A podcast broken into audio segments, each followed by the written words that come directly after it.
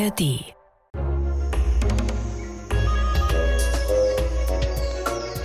Vielleicht glaubt ihr, ihr hättet mittlerweile in diesem Podcast alle Tiere kennengelernt, die so auf der Erde umherlaufen, rumschwimmen und rumfliegen. Kann ja auch gut sein, bei fast 80 Ausgaben von Wie die Tiere, die wir bald haben. Aber heute müssen wir euch noch einige Tiere vorstellen, die gibt's gar nicht. Oder vielleicht doch Tiere, die so geheimnisvoll, magisch oder unglaublich sind, dass sie die Menschen seit Jahrhunderten schon faszinieren. In dieser Podcast-Folge nehmen wir euch mit in die Welt der Fabeltiere. Und von denen gibt's super viele. Ein paar besonders mystische haben wir in dieser Ausgabe für euch, die ihr vielleicht auch aus Märchen oder historischen Erzählungen kennt.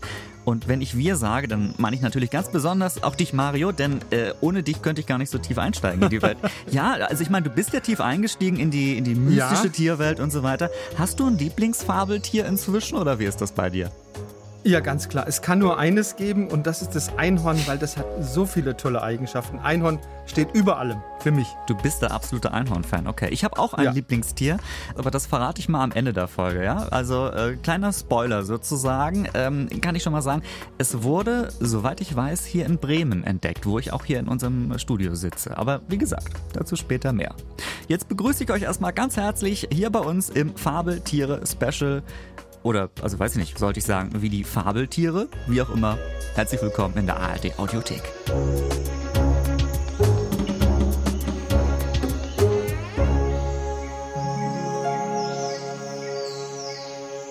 Versprochen. In diesem Podcast halten wir uns immer an biologische und wissenschaftliche Grundsätze. Wir erfinden keine Fakten, sondern recherchieren und präsentieren euch das skurrilste Tierwissen nach bestem Wissen und Gewissen. Dieses Mal werdet ihr aber von Tieren hören, die ihr so in der freien Natur wahrscheinlich nie sehen werdet. Aber manche Tierarten, die es scheinbar nur in Legenden gibt, haben einen wahren Hintergrund. Also Tiere als Vorbilder, die es wirklich gibt oder gegeben hat. Werdet ihr sehen, das ist hier Wie die Tiere, euer Tierpodcast in der ARD Audiothek. Alle zwei Wochen neu und heute eben mit so einer kleinen Spezialausgabe für euch. Normalerweise schauen wir immer auf den Alltag von Tieren, die es wirklich gibt. Das ist heute ein bisschen anders und wir starten Mario, du hast gerade schon gesagt, der Klassiker irgendwie, ne? Also dieses Tier ist irgendwie schon ein bisschen kitschig geworden, habe ich das Gefühl. Also wenn wir es sehen irgendwo in einem Film oder auf, auf Klamotten oder auf Schultaschen aufgedruckt, dann glitzert es. Das ist irgendwie magisch, das ist das Einhorn. Hast du eine schmeichelhaftere Beschreibung außer Kitsch? Ja, also das Einhorn ist sozusagen ein Superfabeltier. Es ist das edelste aller Fabeltiere. Es hatte ein Horn, das konnte wahre Wunder bewirken, ist deshalb mit Gold auf, aufgewogen worden. Es war niemals zu sehen. Man konnte es schon gar nicht fangen. Und trotzdem hat man bis weit ins 18. Jahrhundert an die Existenz des Einhorns geglaubt. Das Schlimmste ist, man konnte es nicht streicheln, würde ich sagen. Äh, äh wie alt äh, ist die Legende vom Einhorn? Also bis zum 18. Jahrhundert hat man da irgendwie dran geglaubt. Wann ist das aufgekommen? Also man schätzt so, diese Legende ist fast 3000 Jahre alt. So als erster hat wahrscheinlich äh, 400 vor Christus ein Leibarzt des äh, Perserkönigs Darius II., das war der Ctesias von Knidas, ein Einhorn im Detail beschrieben. Der hat geschrieben, in Indien gibt es eine bestimmte Art von Wildeseln und aus der Stirn ragt ihnen ein etwa anderthalb Fuß langes Horn. Hm. Und dann erzählt er auch noch, wer aus Bechern trinkt, die aus dem Horn von einem Einhorn angefertigt worden sind, der ist gegen Gifte immun, der ist gegen die heilige Krankheit immun. Heilige Krankheit ist die Epilepsie. Man kann mit dem Horn auch Krankheiten heilen und ganz besonders wichtig, ein Einhorn kann nur von einer Jungfrau gefangen werden. Ja, natürlich. Wer kennt es nicht, diese äh, Gründe, die wichtig sind für das Einhorn, wenn man es fangen möchte? Ähm, äh, nun muss ich die Illusion an dieser Stelle zerstören. Es gibt Einhörner nicht wirklich. So, ja, das werdet euch jetzt oh. wahrscheinlich, ja, ich weiß, du bist auch tief betroffen von dieser Information. Ja. Äh, aber es gibt ein Tier, durch das dieser Mythos entstanden ist oder mehrere sogar. Wie ist das beim Einhorn? Ja, also dieser Mythos vom Einhorn, der lässt sich wirklich auf mehrere tatsächlich existierende Tiere zurückführen. Und zwar auf drei Tiere, die könnten eigentlich unterschiedlicher gar nicht sein. Erstens auf das Mammut, zweitens auf das indische Panzernashorn und dann auch noch auf den Narwal. Okay, das ist eine wilde Mischung. Die müssen wir uns erstmal genauer angucken, diese Tiere nach und nach. Fangen wir an beim Mammut. Das hätte ich jetzt an erster Stelle nicht unbedingt mit dem Einhorn verbunden. Was hat das mhm. damit zu tun? Das hat damit zu tun, dass man in der Renaissance, gerade im deutschsprachigen Raum, wenn es da so Ausschachtungsarbeiten gab, da hat man immer wieder große Knochen gefunden, große Zähne gefunden und die konnte man damals keinem bekannten Tier zuordnen. und dann haben bald Gerüchte die Runde gemacht, hey, das sind die Knochen, das sind die Zähne von diesem sagenhaften Einhorn.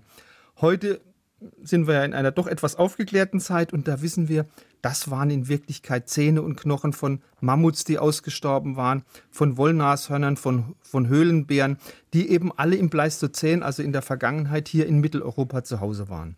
Okay, verstehe ich soweit. Dann gibt es den Narwal, hast du erwähnt. Äh, das ist ein Tier, das kenne ich, das haben wir vor einiger Zeit schon mal bei uns im Podcast erwähnt. Mhm. Ähm, die haben tatsächlich ein Körperteil, das wirklich was mit dem Einhorn zu tun haben könnte. So, ne? Also äh, da hat man wahrscheinlich äh, das Horn irgendwie gesehen, ne?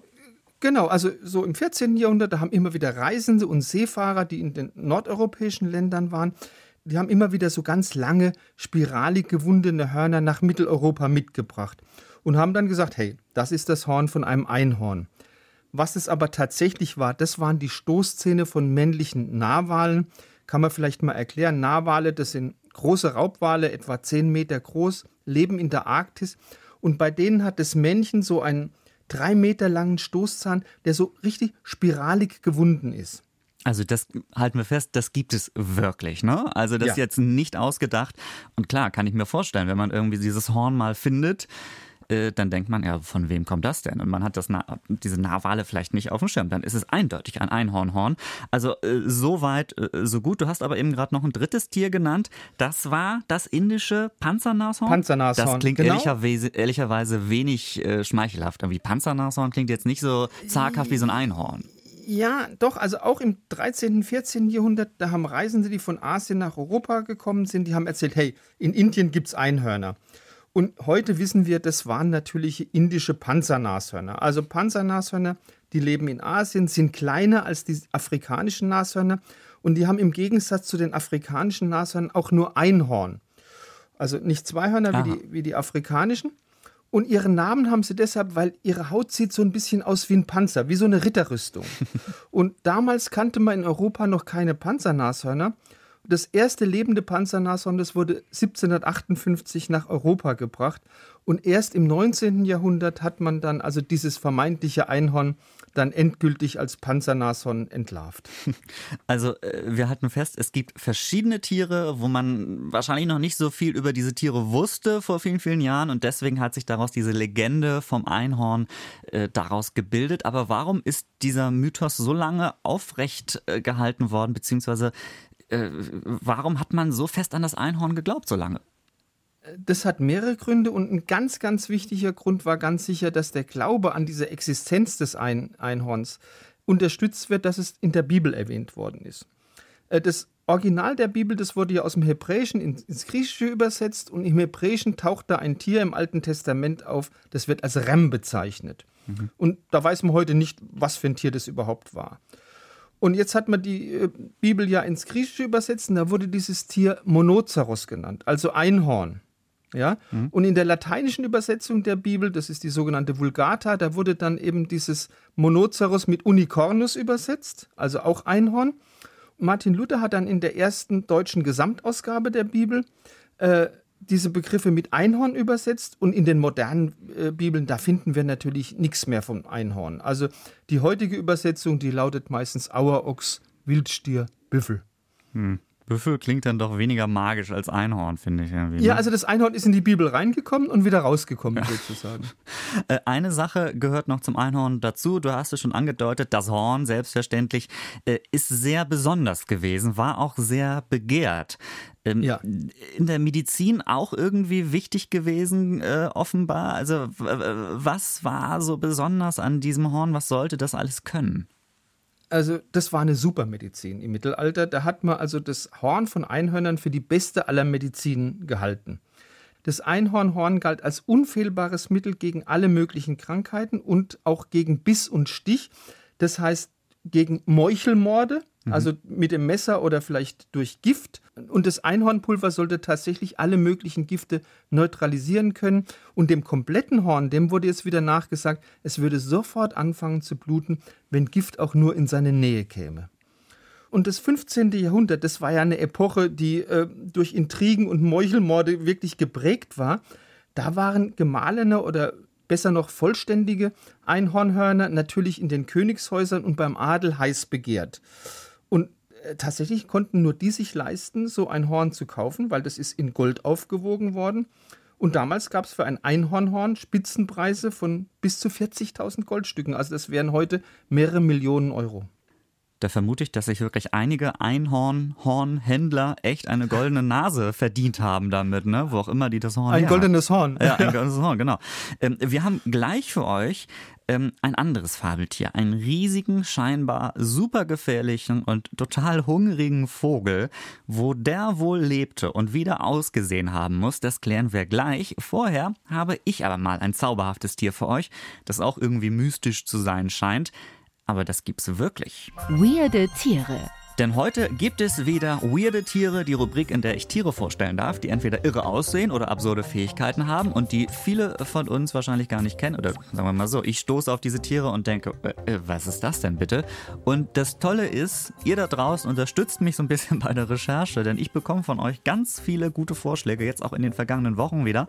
Und diese tollen Vorschläge kann ich jetzt umsetzen, wie zum Beispiel die Einsendung von unserer Hörerin Nicola. Ähm, äh, die hat mich wirklich sehr gefreut, denn ich glaube, ich weiß nicht, ob wir schon mal eine Einsendung bekommen haben von jemandem, der so weit entfernt war von uns. Sie hat uns nämlich gehört, gemeinsam mit ihrem Mann in der Karibik. Wenn ich das richtig sehe, auf einer niederländischen Insel in der Karibik. Ähm, da kann ich mir auch sehr gut vorstellen, Tiere zu beobachten und ein bisschen auszuspannen vielleicht. Aber wie dem auch sei, also vielen Dank für deine äh, Post. Ähm, äh, Nicola hat ein Tier vorgeschlagen, das ich so noch nicht gehört habe und äh, auch wieder ein, das einen tollen Namen hat. Wir lieben ja Tiere mit tollen Namen. Es ist der Geisterpfeifenfisch. Ich weiß leider eins vorweg, er macht leider sehr schön, er, sehr macht, schön. er macht leider keine Geräusche, sonst wäre das vielleicht irgendwie so, so ein Fisch, der diese Geräusche macht, weiß ich nicht. Nein, aber das macht er nicht. Ähm, dann wäre er in unserer Fabeltiere-Sendung aber auch äh, sehr richtig. Zurück zu den Fakten. Der Geisterpfeifenfisch lebt im Indopazifik, versteckt sich in Riffen oder zwischen Seegräsern und auch im Roten Meer sollen diese Fische unterwegs sein. Da bist du auch schon mal drin geschwommen, oder Mario? Ja, sowohl im Indopazifik als auch im Oh, Roten Meer. Da Sehr fein, ja, ist überall schon, durch alle Weltmeere Ja. schon geschwommen. Aber hast du die Geisterpfeifenfische auch gesehen? Ich bin mir nicht ganz sicher, ob das sowas ähnliches ist wie Trompetenfische. Wenn das ist, ja, sonst nein. Also ich kann dir mal sagen, soweit ich weiß, was das für Fische sind, dann müssen wir dann auch nochmal recherchieren, was Trompetenfische sind. Ähm, erstens, sie können sich sehr gut verstecken, denn sie haben auch so einen filigranen Körper. Ähm, äh, sogar noch ein bisschen filigraner als ein Seepferdchen. An die erinnern sie mich ein bisschen. Ähm, sind so maximal 16 Zentimeter groß, äh, sehen wirklich aus wie so ein Stück, ein kleines Stück Treibholz oder so ein Stück braune Alge, was so im Meer rumschwimmt. So kennt man ja so, ne? Äh, und manche haben aber auch noch so ein paar rote oder weiße Punkte. Also sie sehen schon sehr interessant aus und auch sehr schön aus teilweise. Ähm, und das Interessante ist, sie können im Laufe ihres Lebens auch die Farbe wechseln. Hat so ein bisschen mit ihrer Nahrung offenbar zu tun, je nachdem, was sie fressen. Sie haben eine Sache gemein mit den Seepferdchen. Ihre Jungen schlüpfen aus einer Tasche an der Brust. Das kennt man ja so. Die, bei den Seepferdchen kommen die ja so aus dem Bauchbrustbereich irgendwie so raus. Die jungen Seepferdchen. Aber anders als bei den Seepferdchen ist das bei den Geisterpfeifenfischen nicht so, dass die Männchen die Jungtiere austragen, sondern da machen es die Weibchen. So. Ähm, ich habe dann auch noch ein bisschen weiter recherchiert und überall steht wirklich, ey, das ist super selten, dass man die sieht. Und Nicola hat auch geschrieben, wer als Taucher mal so einen Fisch entdeckt, der hat riesiges Glück. Das ist ein absolutes Highlight. Deswegen sind die tatsächlich auch noch nicht so gut erforscht. Kann Mhm. das sein? Jetzt musst du mir helfen, äh, Mario. Diese, was hast du gesagt, Trompetenfische, ne? Nee, ist, ist offensichtlich was ganz Ist anderes. was anderes. Was sind das für Fische, die du meintest, damit wir das noch geklärt Das sind haben? auch so, langgest so langgestreckte Fische, sehen auch so ein bisschen aus wie so eine Seenadel Ah. ähm, und haben so einen langen Schnuddel vorne, der aussieht wie so eine kleine Trompete. Und weil du Pfeifenfisch gesagt hast, habe ich gedacht, das könnte vielleicht was ähnliches sein. Das erinnert mich, vielleicht kennt das noch jemand, das Flöt. Ich glaube aus von Captain Blaubeer. Vielleicht kennt das noch jemand. So, das Ja, sieht wahrscheinlich, das sieht wahrscheinlich so aus. Also danke an Nicola für den Tipp und äh, wenn ihr jetzt sagt, hä, wie genau sieht dieser Geisterpfeifenfisch aus, dann folgt uns doch bitte auf Instagram bei Wie die Tiere. Ähm, da werde ich in den nächsten Tagen mal was für diesen wirklich einzigartigen Tier posten. Und Übrigens, wenn ihr auch noch Lust habt auf andere Tiere, die tief im Meer rumschwimmen, dann hört doch gerne nach dieser Folge unser Tiefsee-Special von Wie die Tiere. Das haben wir vor einiger Zeit auch hier in diesem Podcast-Feed veröffentlicht. Könnt ihr ein bisschen zurückscrollen und ganz tief abtauchen mit uns. So, nach diesem zauberhaften, aber realen Tier geht's wieder äh, zurück zu den Fabeltieren. Und Mario, du hast mir gesagt, wir müssen was über einen riesigen Vogel mal äh, machen. Einen wirklich sehr, sehr großen Vogel. Was ist das für einer? Wir müssen über den Vogel Rock sprechen. Und da müssen wir jetzt ins Jahr 1298 zurückgehen, weil da hat Marco Polo, ähm, der berühmte Marco Polo, der, der Asienreisende, der hat im Kerker von Genua eingesessen. Damals hieß es, er schmachtete im Kerker von Genua und hat seine Memoiren geschrieben. Und da hat er von seinen Reisen durch den Orient berichtet. Und es gab ein Kapitel 36, das hieß betreffend die große Insel Madagaskar.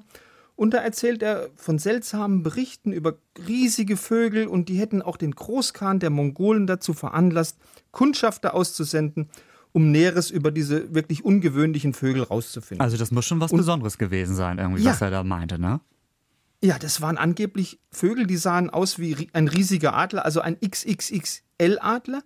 Und die waren angeblich so groß, dass sie Elefanten erbeuten konnten und dann auch noch durch die Luft tragen konnten. Also das war der Vogel Rock. Und es gibt auch in den Geschichten aus Tausend und einer Nacht Berichte über den Vogel Rock. Da gibt es ja die Geschichte von Sindbad dem Seefahrer.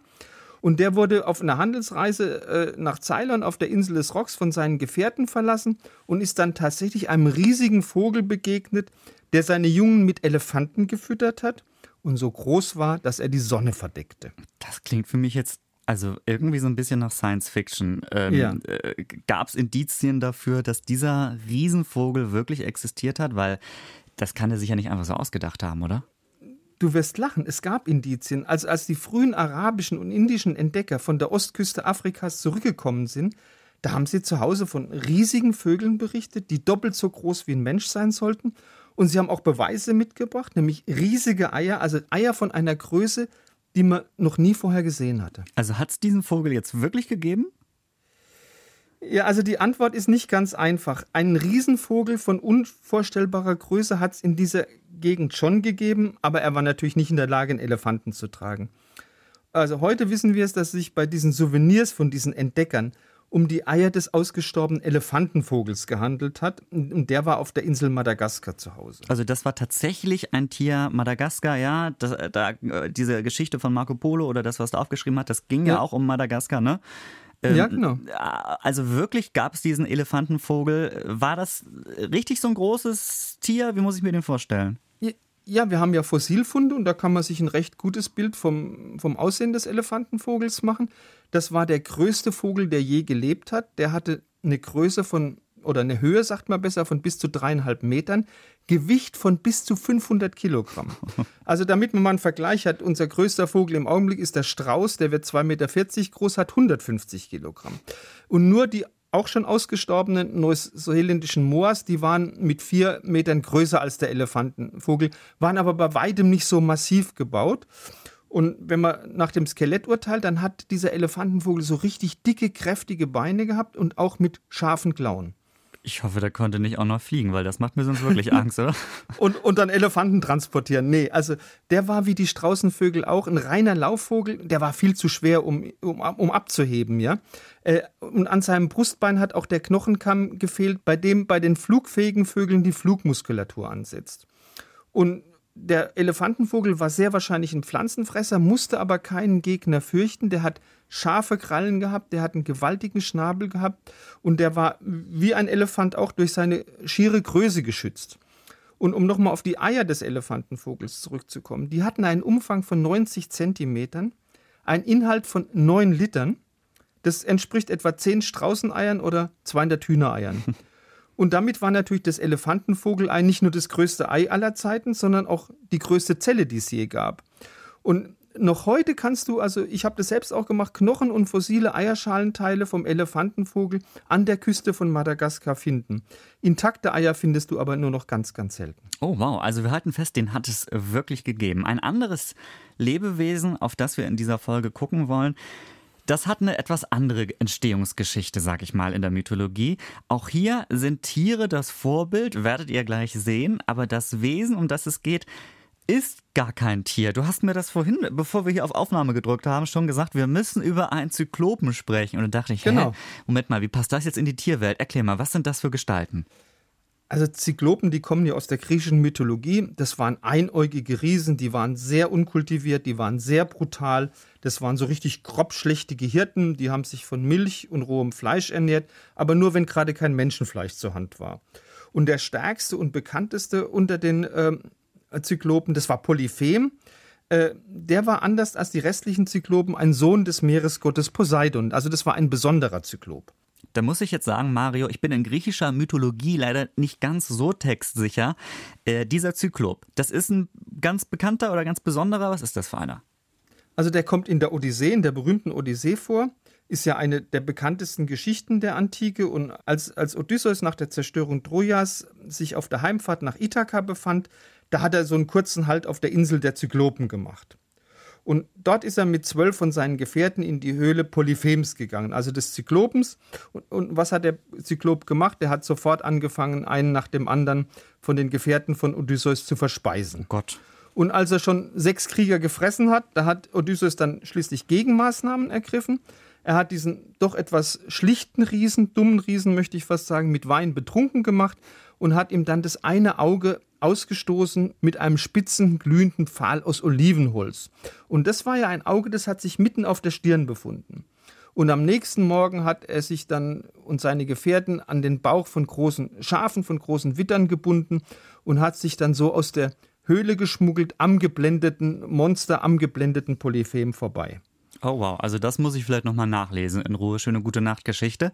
Ähm, yes. Also dieser, dieser äh, Zyklop mit diesem einen Auge, äh, das wurde ihm ausgestochen. So, das halten wir fest. Äh, jetzt die Frage, was steckt jetzt wirklich hinter dieser Geschichte oder hinter diesem, wie hieß der jetzt, Polyphem, ja. ne? Polyphem, ja.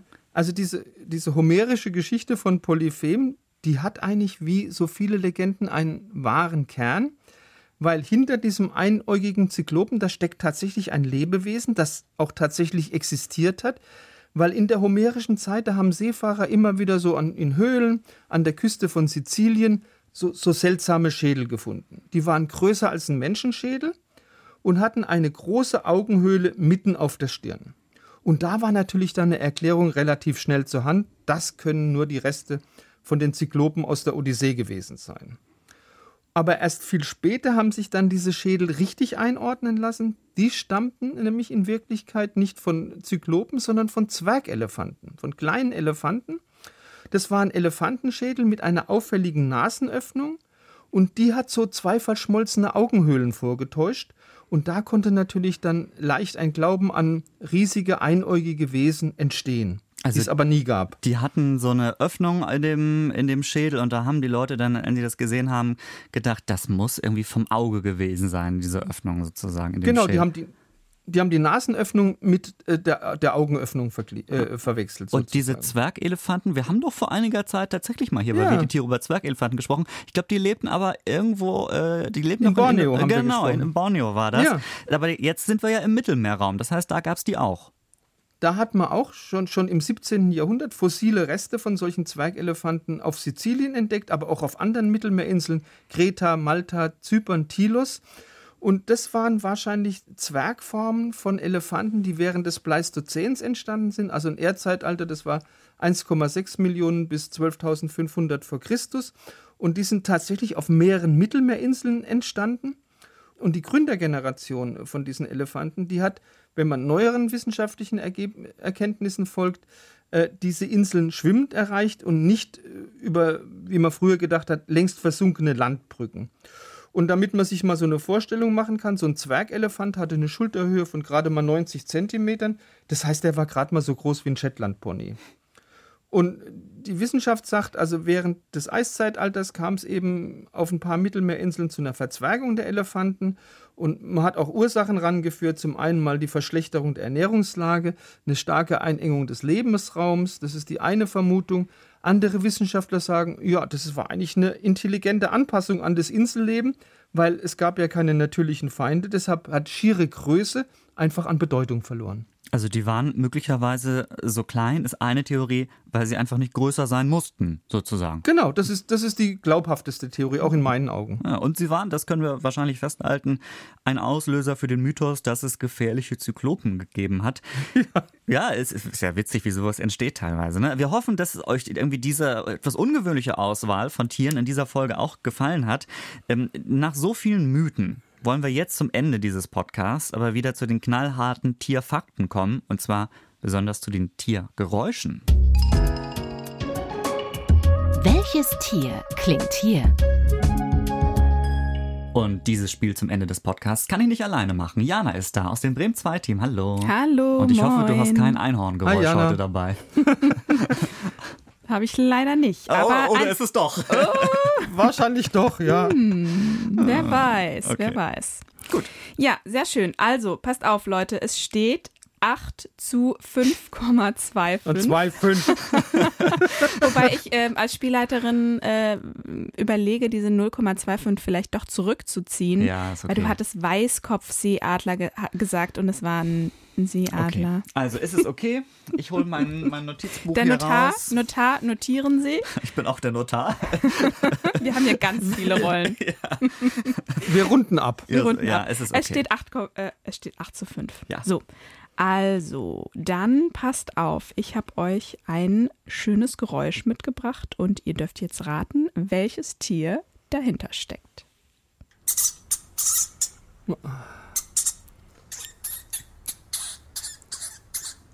Doch ein Vogel, oder? Nee, Mir gefällt das sehr gut, der, der erste Seufzer von Mario, weil er oh, oh nee, so ein Die Tier, das ich klingen nicht immer alle gleich, die Jana mitbringt.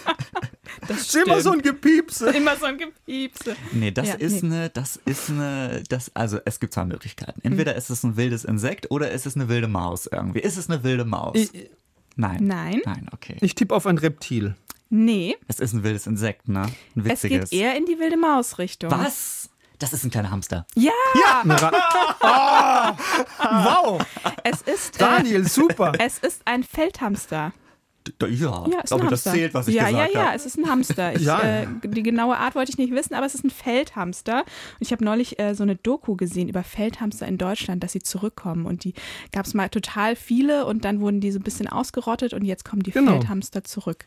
Da- Ja, Mhm. ich ehrlicherweise, ich äh, bin so schnell drauf gekommen, weil ich habe vor der Aufzeichnung bin ich so ein bisschen, ich bin natürlich immer super konzentriert, bevor wir anfangen, Auf wie die Tiere Fall. aufzuzeichnen. Natürlich. Ähm, aber vorhin hing ich noch so ein bisschen im sozialen Netzwerk meines Vertrauens ab und habe auf Instagram so so Videos von Hamstern gesehen. Also wirklich, das war ist eine, irgendwie eine göttliche Eingebung von, ja, von, ja, von ist dem. Wahnsinn, was sie irgendwie in ihre Backen bekommen. Ich bin ja irgendwie nicht so Hamster-Fan, wenn die in irgendwelchen Käfigen sind, aber diese Feldhamster, Die sind super. die sind super. Die haben schöne Hamstertaschen, ne? Die Ja, genau, Backen. genau. Wir haben doch sogar Einkaufstaschen. Mal, ja, ge- genau, genau. Du hast auch mal erzählt, wie viel die da reinbekommen Ja, teilweise. genau. Ähm, wenn ihr das nachhören wollt, äh, das gibt es alles in unserer. Boah, das ist schon ganz lange her, dass wir diese Folge gemacht haben. Müsst ihr mal zurückscrollen. Das Bild ist auf jeden Fall ein Hamster gewesen, das weiß ich noch. Haben wir auf jeden Ich Fall glaube gemacht. Vorräte, wie, wie die Tiere So. Vorräte anlegen. Ganz war's. genau. Also wenn ihr da noch mal reinhören wollt, gibt's mehr zum Hamster und jetzt wisst ihr auch, wie er klingt. Jana, danke dir für dieses Geräusch. Ich notiere. Sehr gerne. Was, was muss ich als Acht Notar? zu sechs. Acht zu sechs. Herr Zu Notar. Ja, das sieht nämlich jetzt schon etwas enger aus, Herr Ludwig. Ich komme, ich schaff Ja, das ich habe mich jetzt ein bisschen rankommen lassen, das ist alles gut. Alles klar, wir werden mal sehen, wie das wird. Es ist doch sehr praktisch, was wir euch hier bei Wie die Tiere alles anbieten.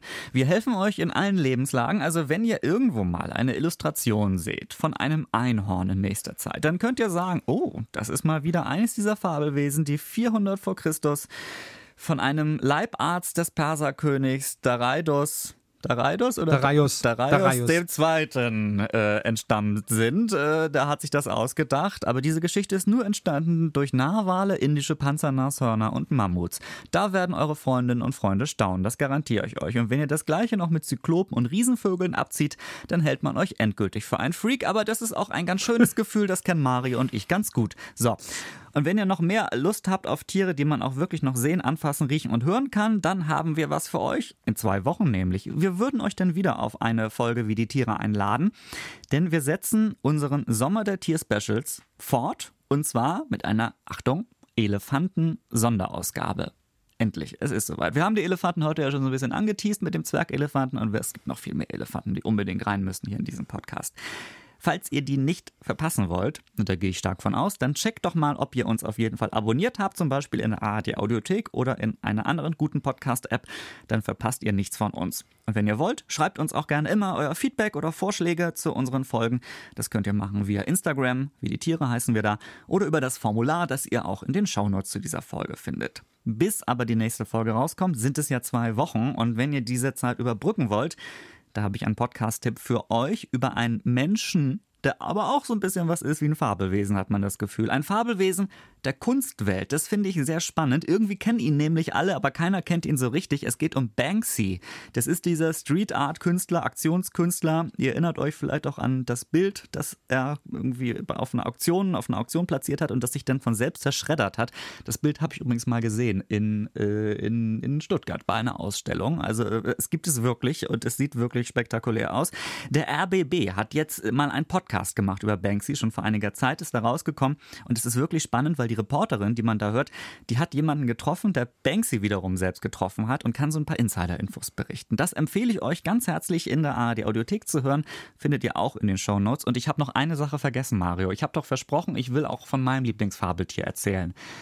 Es ist nicht in dieser Folge gewesen. Ich habe gesagt, es ist wahrscheinlich das erste Mal in Bremen entdeckt worden. Kannst du dir vorstellen, welches es ist? Bist du Fabeltier sicher, sodass du das sofort weißt? Eigentlich schon, aber so mit Bremen? Hm? Habe ich überhaupt keine Idee. Es gibt eins, ein Nagetier ist das. So ein bisschen Insekt oder Nagetier. Man weiß das nicht genau. Es hat auch nicht so den Glitz und Glamour eines Einhorns. Es ist die Steinlaus. Ah, Loriot, natürlich.